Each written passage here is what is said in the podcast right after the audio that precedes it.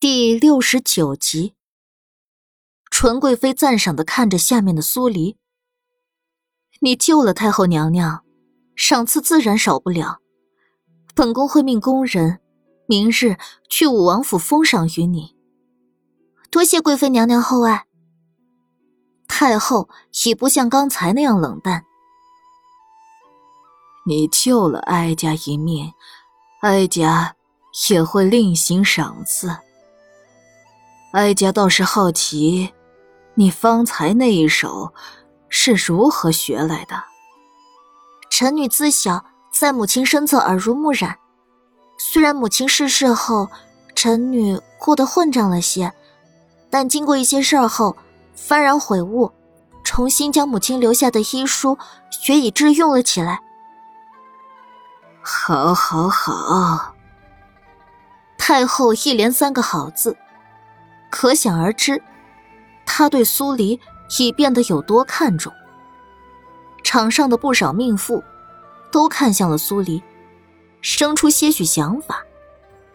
虽然他模样丑，又丢了清白，但医术奇高，自古救命之恩最受人看重。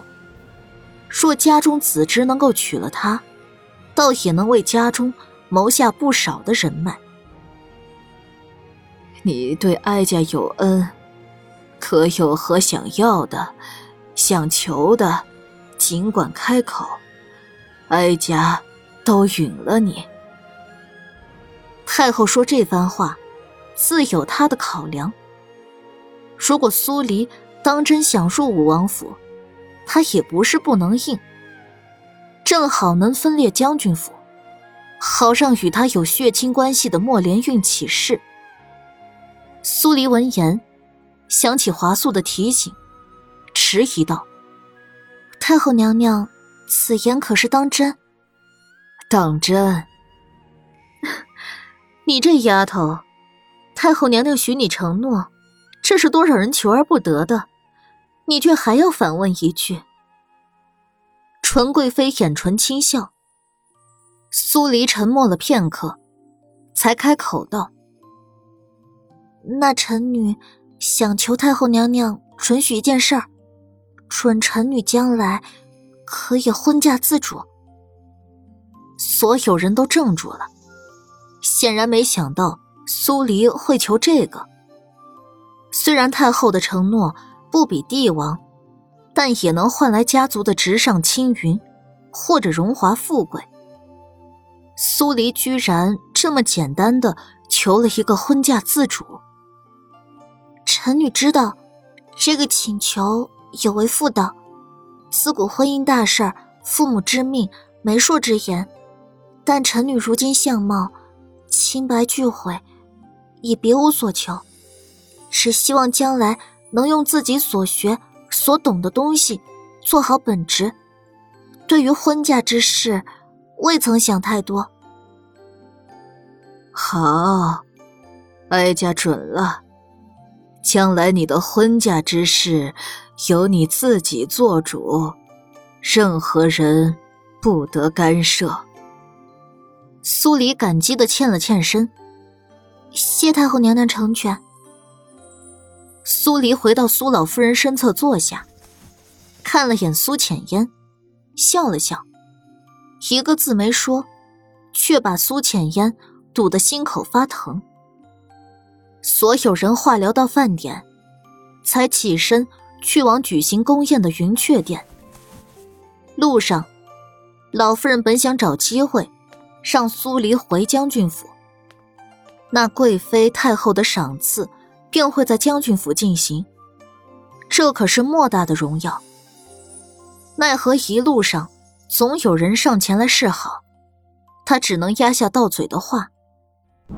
云雀殿里。安帝高高在上端坐，一通礼节走完，苏黎才跟着坐下。然而，木青哥火红色的身影还伫立在殿中央，腰间的铃铛发出轻微的脆响，悦耳至极。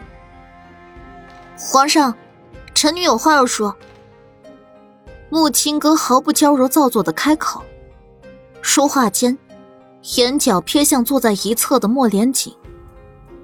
皇上见谅，亲哥这孩子被皇妹教的太过骄纵了。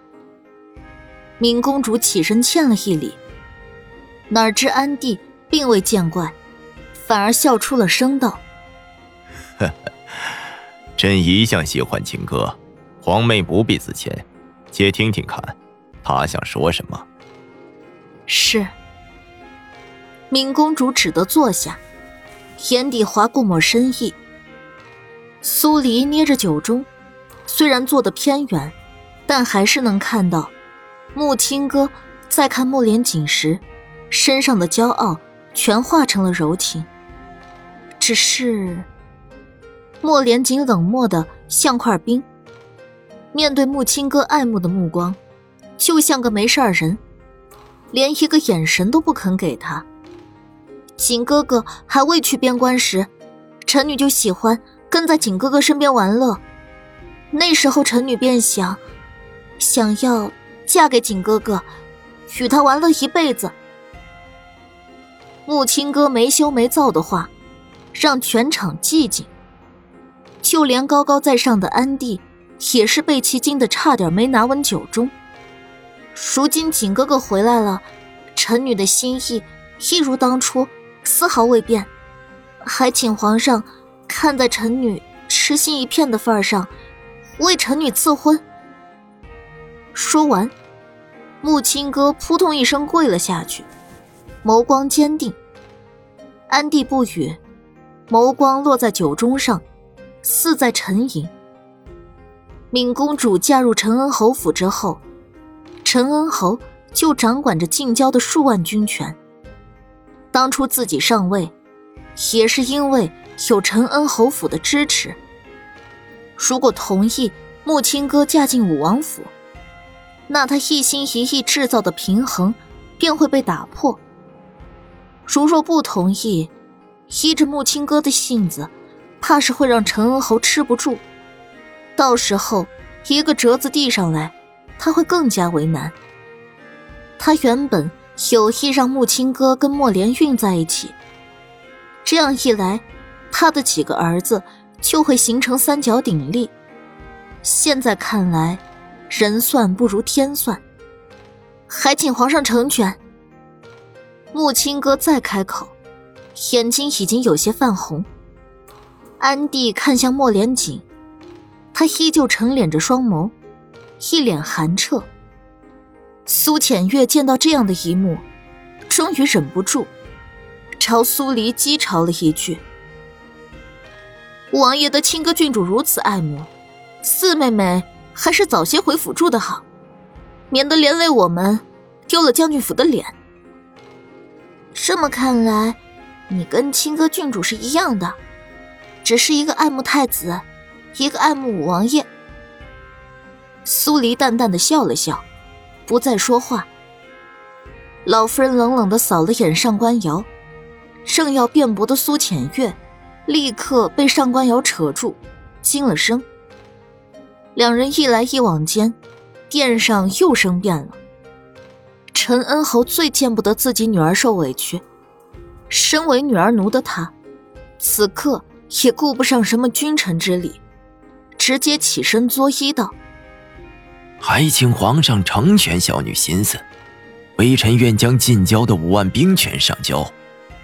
所有人又是一愣，安帝握着酒盅的手更是一紧，终于开了口：“朕看着秦哥长大，他机灵可爱，敢作敢为，性子坦荡，配老五实乃是老五的福分。”穆青哥闻言，顿时欣喜不已。皇上这是答应臣女了。陈恩侯能够上交兵权，平衡就不会被打破。他能将近郊的兵权收回来，这可是天大的好事儿。朕疼你可不比陈恩侯少，实在是不想看到你哭鼻子的模样。安帝说着，朝莫连锦看去。老五啊，你在边关这些年，朕欠你太多。说起来，你也老大不小了，是时候要纳个正妃，管管你了。此话一出，席间的几个王爷、皇子就变了脸。莫连锦实在是太受宠，不仅有兵权在握，还掌管了刑部，如今更是要跟承恩侯府缔结姻亲。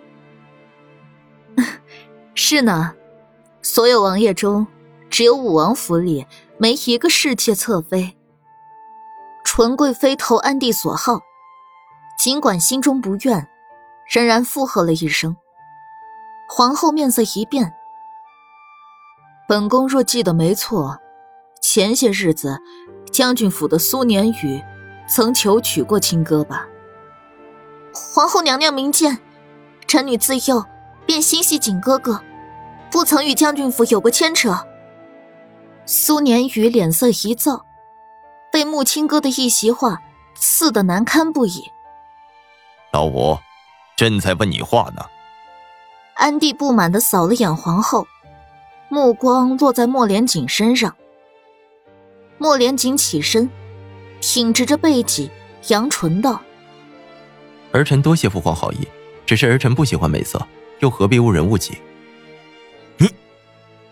若父皇当真想让武王府有个女主人，儿臣瞧着苏四小姐倒是不错。”苏黎只觉得内心受到了万点暴击。莫连锦这是在告诉所有人。她不是美色吗？景哥哥，穆青哥不敢置信的看向莫连锦。他原以为他放下身段当众求嫁，他怎么都会答应。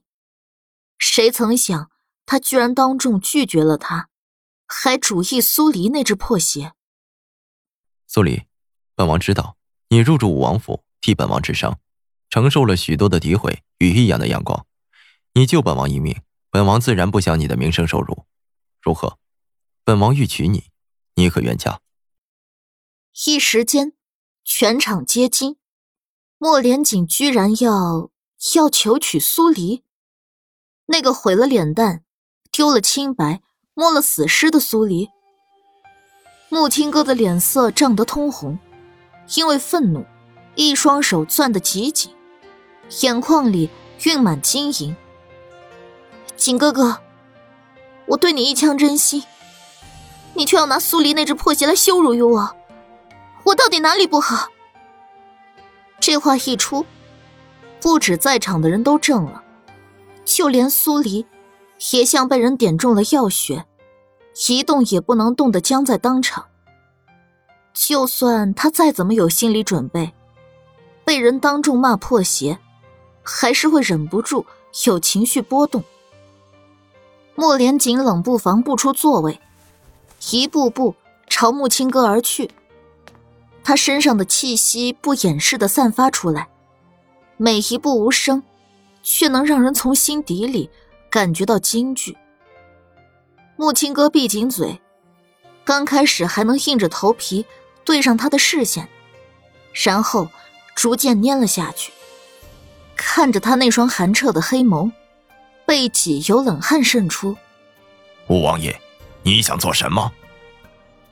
陈恩侯一个箭步跨出，横挡在两人之间。只是，就连他也吃不住莫连锦的气势，说话时的底气并不是太足。道歉。陈恩侯眉头一皱，他了解自己女儿的性子，要他道歉。恐怕比杀了他还要让他难受。霍王爷，你这是要欺人太甚了。说错话，道歉，何时变成欺人太甚了？不过就是吃破。对上莫连锦寒意直冒的黑眸，他到嘴的话一滞：“父亲，你别拦着，我倒是要看看景哥哥会拿我如何。”穆青哥犟着一口气。几步走到面前，仰着小脸，看向莫连锦。莫连锦冷冷的抬手。与此同时，承恩侯府的敏公主以及几个嫡子纷纷出列，朝着穆青哥而去。莫连锦抬起手，还未有动作，穆青哥就被几人护在了中间。他的脸色更冷了，冰冻三尺。情况僵持不下，高位上的几人都不说话，下面的人就更不敢吱声。五王爷，苏黎突然站起身，目光在陈恩侯府的几人身上停了一瞬。别人家女儿有事，全家相护，而他，不被暗中插一刀，就阿弥陀佛了。莫连锦与他隔空相望，一个身姿卓越，一个面目全非。尽管是这样，两人对视上的刹那，还是有火花在跳转。老夫人见势不对，伸手欲扯苏黎坐下。陈恩侯府。不属于任何一个派系，如若因为苏黎而跟将军府交恶，从而迁怒到太子身上，那将军府未来的日子恐怕不会那么好过。哪知老夫人的手还没触碰到苏黎，他就已经离开了位置，一步步朝殿中央走去。